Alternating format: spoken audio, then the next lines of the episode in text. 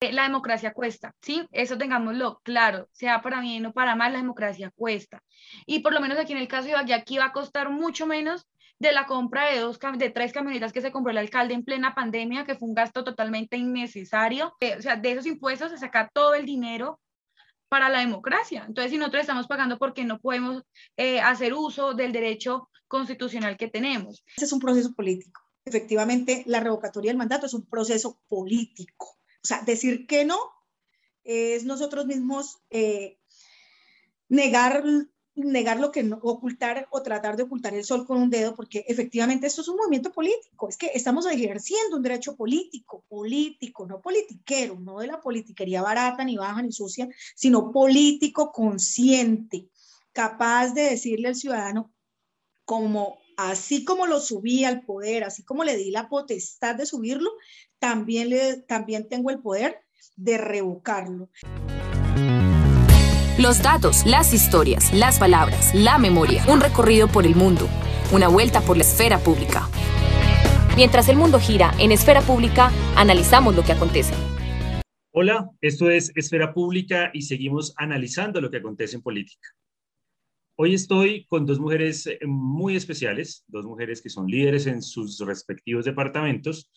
Eh, en, ese, en esa región que se llama el Tolima Grande, estamos en el departamento del Huila y estamos en el departamento del Tolima. Dos departamentos que tengo, a los cuales le tengo un gran aprecio. Y hoy quiero que hablemos con ellas sobre una pregunta puntual. ¿Para qué sirven las revocatorias de mandato? Estamos entonces con Daniela Zamora. Hola Daniela, ¿cómo estás? Hola Miguel, muy bien y muchas gracias por la invitación. Muchas gracias a ti. Eh, ella está en la ciudad de Ibagué, la ciudad, en, la, en la ciudad musical de Colombia. Y está también con nosotros María Eugenia Herrera. ¿Cómo estás, María Eugenia? Hola Miguel, muy bien, muchísimas gracias. Hola Daniela, qué gusto saludarlos. María Eugenia está en Pitalito, en el Valle de Laboyos, ¿verdad? Es así que se menciona, ¿cierto? Sí, así es, Valle de Laboyos, Pitalito Excelente. Ellas están montadas en, un caballo que se llama la revocatoria de mandato. Quiero preguntarles a ambas, y esta vez quiero iniciar con eh, María Eugenia, ¿qué las motivó a salir a la calle a recoger un montón de firmas y adelantar este proceso que se llama revocatoria de mandato. Si hacen esto, yo creo que es porque, eh, ¿será que van muy bien las cosas en sus municipios? Nos motivó el desgobierno total, por lo menos el Comité Pro Revocatoria de Pitalito eh, se ve motivado por toda la ineficacia de esta administración municipal y el acabose hacia donde nos lleva como municipio. El desgobierno, el nepotismo en los puestos eh, de gobierno también locales, la corrupción que existe y que se ha denunciado ante las entidades de control y que no tenemos absolutamente ningún resultado frente a las investigaciones y el cansancio eh, que conlleva estar en una pandemia, salir en una, en una época difícil de reactivación económica y unas políticas públicas locales no claras ni tampoco acordes a nuestra realidad como municipio. Eh, la, capital de la surcolombianidad, como lo es Pitalito, el eje vial de todo el surcolombiano, como lo es, con unas vías totalmente destruidas, tanto internas como en sus anillos externos viales, y con unas altas cifras de inseguridad en el municipio de Pitalito que han rompido todas las marcas, todos los récords hasta el momento eh, durante el tiempo de gobierno. Entonces, el, desgobierno total, el cansancio frente a todo lo que está pasando en el gobierno municipal fue lo que nos motivó a hacer algo y hacerlo desde el punto de vista constitucional y legal, amparados en este derecho fundamental que es la revocatoria del mandato. Gracias, María Eugenia. Daniela, en tu caso. Bueno, Miguel, realmente que tiene el segundo por alcalde que tiene el país, que tiene Colombia. Eh, a nosotros nos motivó eh, el iniciar en este proceso de revocatoria porque aquí en Ibagué ya tuvimos un desgobierno. El periodo antepasado un desgobierno total. Yo creo que la noticia de los elefantes blancos, del robo de los escenarios deportivos, uno a nivel nacional. Eso fue aquí en Ibagué, ya tuvimos un desgobierno con el exalcalde Luis H., y prácticamente el alcalde que tenemos hoy en día está siguiendo las mismas líneas que él, ¿sí?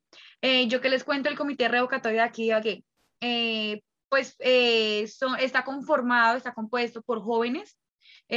Yo soy la menor, yo tengo 19 años, el mayor tiene 30, pero todos son jóvenes, ninguno hace parte, ningún, no, es, no, no apoya ningún político, ¿sí? Cada uno tiene sus metas y sus perspectivas por aparte, porque obviamente cada persona tiene sus, como su proyecto de vida por aparte. Sí, antes de ingresar a la revocatoria ya teníamos una vida. Pero yo les puedo contar eso, o sea, es un grupo de jóvenes, líderes que realmente sienten el sentir eh, y la necesidad que tiene tan grande la ciudad de Ibagué. Entonces yo les puedo contar eso la revocatoria de Ibagué eh, y pues que principalmente como se ha contemplado en la constitución política, el eh, por dos motivaciones. La primera, que es la insatisfacción de la ciudadanía, y la segunda es el incumplimiento del programa de gobierno. Y aquí en Ibagué hemos visto las dos, eh, y pues por eso estamos impulsando un proceso de revocatoria que afortunadamente la ciudadanía está respondiendo muy bien a este llamado. Muy bien. Eh, sigamos contigo, Daniela. ¿Para qué sirven los procesos de revocatoria? Es decir, ¿sirven para algo esos procesos, llenar la ciudad de, de, gente, de pelados por lo general que están recogiendo firmas, llevarlos a la registraduría? Bueno, ustedes conocen muchísimo más este proceso que muchas personas en muchos municipios arrancan, pero muy pocos terminan y muy pocos terminan exitosamente. Exactamente. Miguel, eh, como lo dije en un inicio, el proceso de revocatoria sirve para revocar un mal gobierno. Abajo el mal gobierno. Abajo los chapetones. Exigimos cabildo abierto. Esas eran las arengas que se gritaban a viva voz el 20 de julio de 1810. Sí, eso es lo primordial, eso es lo fundamental. Eh, yo que te cuento aquí, no es, no estamos inundando la ciudad con recolectores de firmas, realmente somos, ponle 20 personas por mucho recogiendo firmas, muchas veces nos ha tocado ya dos por día, sí, todo un día de largo, porque pues eh, hay muchos rumores, ¿no? Que es que les están pagando, que eso es impulsado por el jaramillismo, que después es el exalcalde de, de Guillermo Alfonso Jaramillo, que son resentidos, que no tuvieron contrato de la alcaldía cuando ninguno de nosotros ha tenido un contrato con la alcaldía ni ha trabajado en ella, ¿sí? Y pues a nosotros tampoco nos interesa trabajar en una alcaldía ni con una administración que es tan paupérrima, que es tan pobre y que es tan nefasta, que no le importa la vida de las personas. Por ejemplo, en el marco del paro nacional, aquí en Ibagué mataron a un muchacho, la policía lo mató a Santiago Murillo, un joven de 17, 19 años, y el alcalde no se pronunció, no le dijo ni siquiera un minuto del show mediático que hace, no le dijo ni siquiera un minuto a decirle a la familia Santiago que lo lamentaba, que lo sentía mucho, ni siquiera por decencia lo hizo. ¿Qué hizo? A los dos días salió a las redes sociales, a la prensa, a decir que apoyaba el actuar de la fuerza pública y que los iba a seguir respaldando. Fue, se reunió con la policía, los felicitó, eh, un cordón de seguridad, bueno, hizo el show mediático que ellos siempre nace. Entonces, desde ahí eso obviamente que no le importe la vida un ciudadano, eso despertó más la indignación de las personas y eso hizo pues que la revocatoria avanzara a pasos agigantados. En dos días se recogieron 7 mil firmas, prácticamente la mitad de lo que nosotros necesitamos para revocar al alcalde. En 15 días ya habían, eh, creo que 30 mil, si no estoy mal. En, en 15 días ya habían las que necesitábamos, las como 15 mil, 17 mil firmas. Entonces, imagínate tú la indignación de la gente aquí en Ibagué. Al alcalde de Ibagué le, pasó lo mismo que, que, a Iván Duque, ¿no? A él le gusta como disfrazarse de policía, disfrazarse de, de, de, de piloto de avión. Bueno, les gusta el show mediático con esas cosas que, que están mal, ¿no? María Eugenia, cuéntanos, eh, ¿para qué sirve una revocatoria de mandato? Para que el ciudadano entienda que su voto tiene un valor, que su voto eh, construye sociedad, que su voto no solamente es por aquello que le pagan por un día 50 mil pesos o por una reunión, un tamal, un sándwich, una gaseosa, cuando vienen los políticos a, hacerse en elegir, sino que su voto es una responsabilidad con la sociedad, con el municipio y con el futuro, porque las políticas que se adoptan en el momento y las decisiones que se toman en el momento por parte de los gobernantes, eh, pues se ven reflejadas hacia futuro en un mejor municipio, en una mejor situación, en una mejor calidad de vida de los gobernados o definitivamente pues en un desgobierno total como el que estamos actualmente. La revocatoria sirve para entender que somos seres políticos por naturaleza, que somos importantes en la sociedad, más allá de ir a depositar un voto y, despojarnos de ese poder tan grande que tenemos como ciudadanos, sirve para despertar conciencia eh, colectiva, conciencia política que es tan necesaria hoy en día, eh, porque precisamente estamos como estamos, porque la gente ha tenido siempre miedo de hablar, ha tenido siempre miedo de mostrar su, su inconformidad, su descontento y eh, todos estos mecanismos que han estado por años en nuestra constitución no son eh, asequibles a, a, las personas o consideran que no pueden realizarse en sus municipios. Entonces, digamos que se rompe como con estos mitos que decía Daniela y se empieza a educar políticamente a la sociedad y se empieza a educar políticamente a los ciudadanos quizás con la utopía, con la esperanza, con la ilusión, por lo menos en el caso de Pitalito que tenemos nosotros los miembros del comité revocatoria, y es crear conciencia colectiva, conciencia de ciudadanos, conciencia política, educación política en nuestros, en nuestros eh, semejantes. Claro, es que parte de eso es como, como las la, la, idea de fomentar esa educación a la gente para que sepa que su voto vale un montón, para no estar después haciendo procesos de revocatoria, hay que enseñarle a la gente a votar, que voten bien, que no voten por una, un tamal, una reunión, una chicha bailable, sino que, pues, bueno, voten por ideas, por proyectos de ciudad. Yo les quiero hacer una pregunta que seguramente en la calle ustedes se la, se la han encontrado y, digamos, toda la gente firmando la, la planillita, con esos espacios chiquiticos, además que usan, la gente se equivoca y eso no, hay que volverlos más grandecitos. La gente tiene miopía, astigmatismo y se salen del renglón y ahí se tira la firma. Pero digamos, la gente dice, es que ustedes está, ¿qué político está detrás de ustedes? ¿Mm? ¿Quién les está dando eso? ¿De dónde salieron ustedes a recoger firmas para tumbar al alcalde? ¿Creen que detrás de, de, estos procesos de revocatoria, no sé si el de ustedes o de alguno que ustedes conozcan o del contexto que hay en torno a, las, a los revocatorios de mandato, hay otros intereses que pueden ser como el, el, el, la pre-campaña de, de, futuros candidatos para el siguiente periodo? ¿Puede, ¿Puede haber ese tipo de cosas o hay una iniciativa más popular y de indignación popular detrás de esto? Daniela. Bueno, Miguel, eh, pues yo te cuento, aquí en el caso de Ibagué no se ha visto, eh, como te conté, aquí en Ibagué la revocatoria la estamos liderando jóvenes, eh, pero puede que en otros municipios sí. Sí, muchas veces este mecanismo de participación ciudadana es, obviamente sirve para visibilizar a las personas y muchas de esas personas también tienen aspiraciones políticas a futuro y quizás es la manera más fácil que ellos tienen para hacerse notar, ¿sí? obviamente no es la manera correcta, no se debería ser así, eh, pero lo es. Aquí, lamentablemente, en política se ven muchas cosas. Y en un país como Colombia, no, eh, de pronto es de asombrarse que pasen ese tipo de cosas. ¿Sí? Eh, ¿Qué más se puedo contar? Aquí en Ibagué nos decían que a nosotros nos estaban pagando, que nosotros estábamos pagando 50 mil pesos por firma que estábamos dando mercados a las personas que firmaban, que estábamos yendo a las casas y a los barrios de las personas a decirles que si firmaban la revocatoria eh, se podían ganar un subsidio de vivienda. Entonces, todo, obviamente todo esto y todos esos pasquines y todo lo que sacaron, eh, lo, sacó, lo sacaron las personas de la administración municipal, ¿sí? sus contratistas, el comité de aplausos, como nosotros le decimos aquí, porque realmente esa administración está sola. ¿Quién los defiende? Las personas que, eh, que son contratistas a ellos no les conviene ahorita perder su contrato. Y uno muchas veces también los entiende, ¿sí? Pero también es muy bajo eh, defender lo indefendible. Yo eso lo llamo así, defender lo indefendible, porque esta persona tiene cantidad de investigaciones, cantidad de procesos, o sea, tienen las pruebas. Y ellos aquí piensan que la oposición, o sea, nosotros nos inventamos todo lo que les estamos diciendo. Es más, el día de ayer hubo una inauguración de un inicio de obra de una avenida muy importante para la ciudad y eh, un compañero fue a pedir la palabra, le bajaron el micrófono, bueno, le bajaron el volumen, no le dejaron hablar, luego iba saliendo, un señor lo empujó, el hijo también lo empujó, se agarraron a golpes, eso mejor dicho, un problema enorme, ¿sí? Se lo llamaron a la patrulla, ambos le pusieron comparendo, pero en la noche nos pusimos a investigar y las personas que agredieron a, a mi compañero eran familiares del alcalde, ¿sí? Y eran personas que también son familiares eh, y que también hicieron lo mismo en Lerida, donde la hermana del alcalde de Ibagué fue alcaldesa de ese municipio y le fue absolutamente eh, terriblemente mal porque se investigaba por corrupción y por otros delitos enormes. Entonces ya estamos viendo también la clase de personas con la que está rodeada la administración municipal.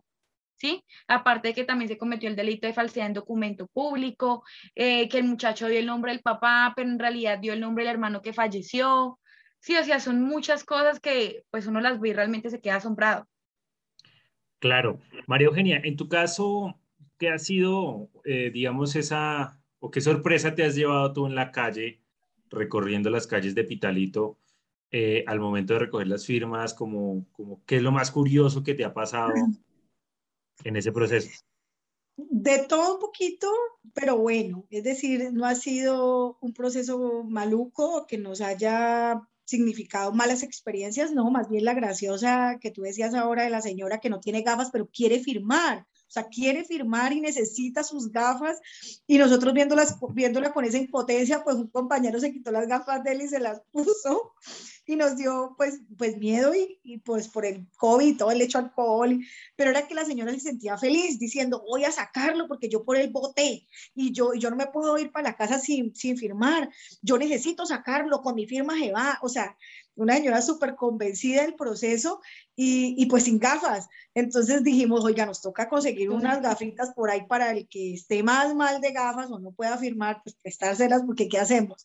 Eh, otra situación eh, fue muy, muy graciosa porque estábamos en, acá pues hay una, hay una gran hay una gran lucha de los ciudadanos contra el Instituto de Tránsito del municipio porque eh, pues hacen muchísimos comparendos, eh, tomaron decisiones muy absurdas como por ejemplo no quitar eh, la señalización de las zonas azules, no la, no la quitaron, la han dejado todo el tiempo allí, pero sacaron un decreto prohibiéndolas.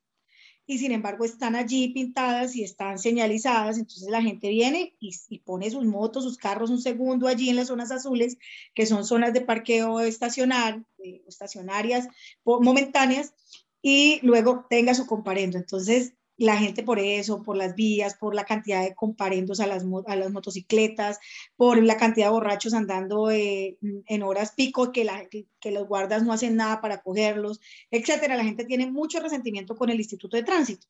Y nos fuimos para el Instituto de Tránsito eh, un día, llegamos y entramos al instituto y dijimos, buenas tardes, estamos aquí para decirles que afuera nos vamos a hacer y recogeremos firmas para la revocatoria del alcalde. Esperamos que, por favor, los que quieran revocar este nefasto gobierno y quieran revocar este alcalde, salgan y nos regalen la firma.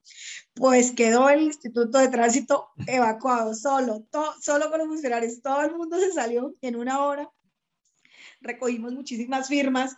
Eh, nosotros optamos por no decir el número de firmas que llevamos ni de cuántas recogemos exacto porque, pues, para evitar suspicacias, para evitar mucha cosa, eh, muchos mitos que hay eh, frente al tema, pero recogimos muchas firmas y al otro día la gente, pues pusimos por nuestras redes que habíamos estado en el instituto, que habíamos recogido firmas y al otro día el director del instituto tuvo que sacar un, una, una, no sé, un aviso, un comunicado a la opinión pública diciendo que el instituto no era un sitio de recolección de firmas, pues porque la gente iba y preguntaba que dónde estaba el formato que querían firmar. Entonces fue muy gracioso porque la gente realmente quiere firmar la revocatoria. Nosotros, y ahí te contesto, eh, la pregunta es, es un proceso político. Efectivamente, la revocatoria del mandato es un proceso político. O sea, decir que no es nosotros mismos eh, negar, negar lo que ocultar o tratar de ocultar el sol con un dedo, porque efectivamente esto es un movimiento político, es que estamos ejerciendo un derecho político, político, no politiquero, no de la politiquería barata, ni baja, ni sucia, sino político consciente, capaz de decirle al ciudadano como así como lo subí al poder, así como le di la potestad de subirlo, también, le, también tengo el poder de revocarlo. Y cuando, mira, eh, cuando un funcionario público toma posesión de su cargo, siempre dice que jura por Dios y la patria defender la constitución y la ley, y de no hacerlo, que él y ella os lo castiguen. Y la sociedad, la patria, la gente, los ciudadanos tienen todo el deber y el derecho de castigarlo y, los, y los gobernantes y funcionarios públicos al asumir un cargo público lo aceptan. Aceptan que están expuestos a que si no cumplen con sus deberes, la sociedad y Dios los castigue. Y obviamente, en este caso, la revocatoria del mandato es parte del control social y el control político ciudadano eh, al que tenemos derecho. Y me parece muy interesante que, cada día seamos más los que podamos educarnos políticamente para entender que nuestro voto es sagrado y que el voto realmente vale mucho más de lo que le pueda dar un candidato en campaña. Sí, de acuerdo. E, es verdad, hay que diferenciar entre la politiquería y lo político, porque estamos satanizando ese concepto y esa idea de la política y de lo político. Y nosotros como pelados y adultos contemporáneos tenemos que retomar la política para nosotros, porque es que es nuestro futuro finalmente. Abajo el mal gobierno, decían, ¿no? El 20 de julio de 1810, abajo el mal gobierno. Bueno, hay algo que a mí me preocupa de esos procesos y es que hay cientos de procesos en Colombia, cientos. O sea, eh, hablaba con, con, María Eugenia el proceso de Cúcuta, el proceso, hay procesos de ciudades grandes, capitales, que avanzan muy rápido, la gente está muy indignada.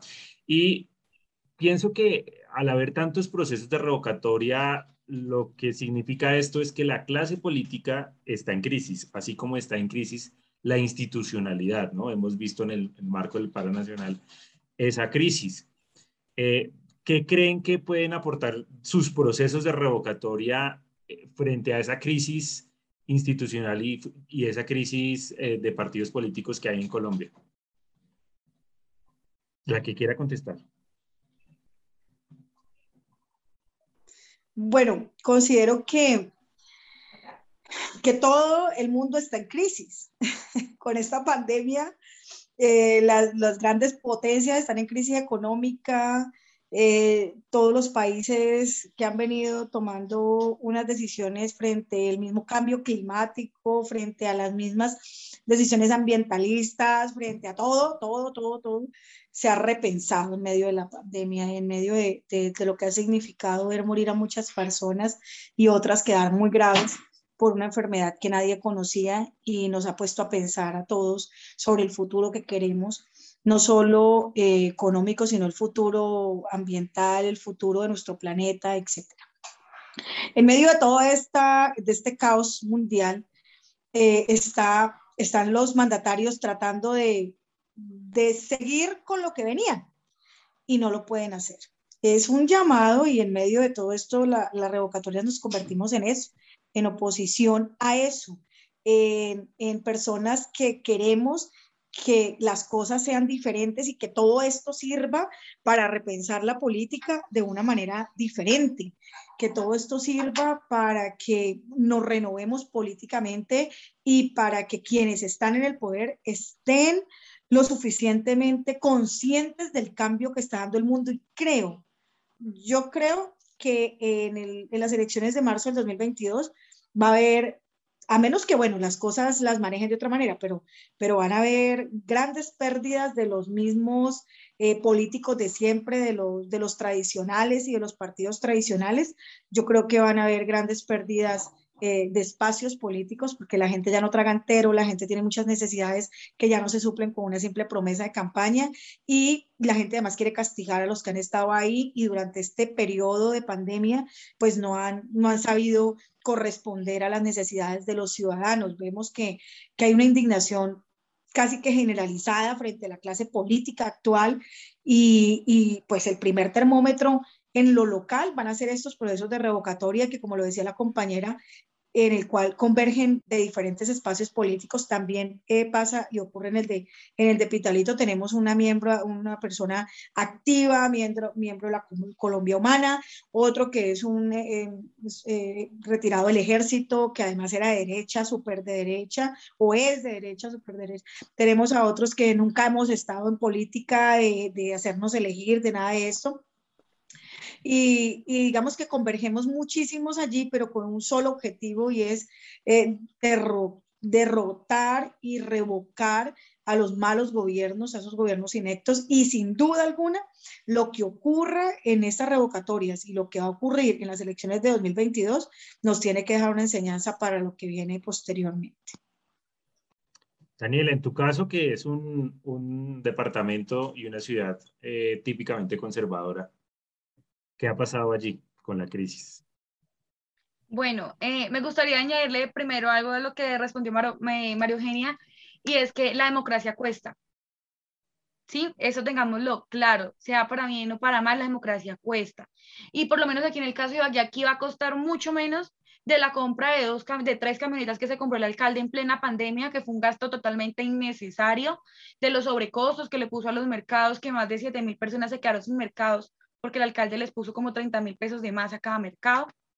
Entonces, la democracia cuesta. Nosotros les estamos apostando a eso, nosotros pagamos impuestos, el erario público, de ahí se saca toda, de, de, o sea, de esos impuestos se saca todo el dinero para la democracia. Entonces, si nosotros estamos pagando porque no podemos eh, hacer uso del derecho constitucional que tenemos. Eh, y aquí en Ibagué, eh, sí, Ibagué es bastante conservadora, el alcalde es conservador, el gobernador, el exgobernador Oscar Barreto, y ha sido una lucha constante. Sí, ha sido una lucha constante porque estas personas siempre, siempre tratan de desprestigiar el proceso, ¿sí?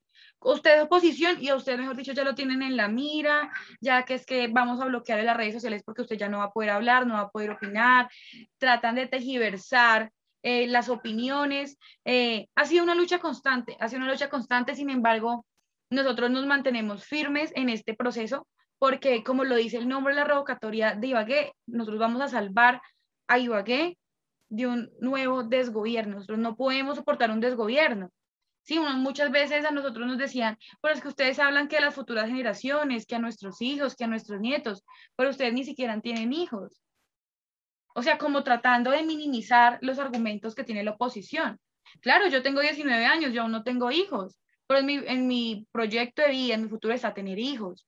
Y no puedo pensar solamente en mí, yo tengo, ahorita voy a ser tía, voy a ser tía, tengo primos, tengo hermanas, ¿sí? O sea, hay las, las personas que vienen detrás de nosotros y que vienen siguiendo nuestro ejemplo. Y creo que también con el marco del paro nacional y con este proceso de revocatoria, que de por sí yo creo que soy la única joven, no, no creo que haya más, si Mario Eugenia se acuerda, yo creo que no hay más. Eh, hemos rompido el mito y se ha roto el mito de que esta generación es una generación de cristal. No lo es.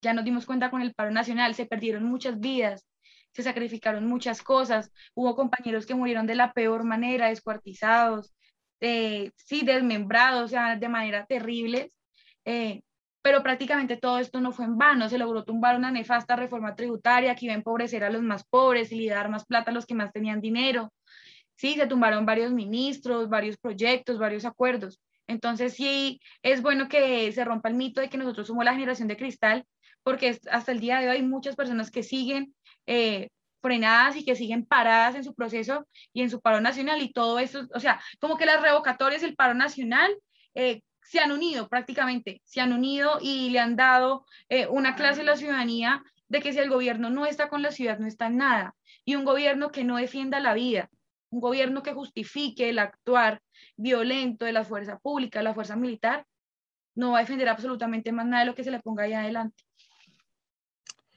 Pues muy bien, de verdad las felicito por ah, aceptar este reto de ejercer la democracia en la calle, ejercer la democracia como ciudadanas activas, eh, críticas. Y sin plata, y sin plata, en la calle sin, plata. Y sin plata. Pero muy loable, muy loable. Muchas gracias a las dos, a Daniela desde Ibagué y a María Eugenia desde Pitalito. Un abrazo enorme eh, y pues muchas gracias por estar en Esfera Pública. Gracias, gracias. Gracias a ti, Miguel.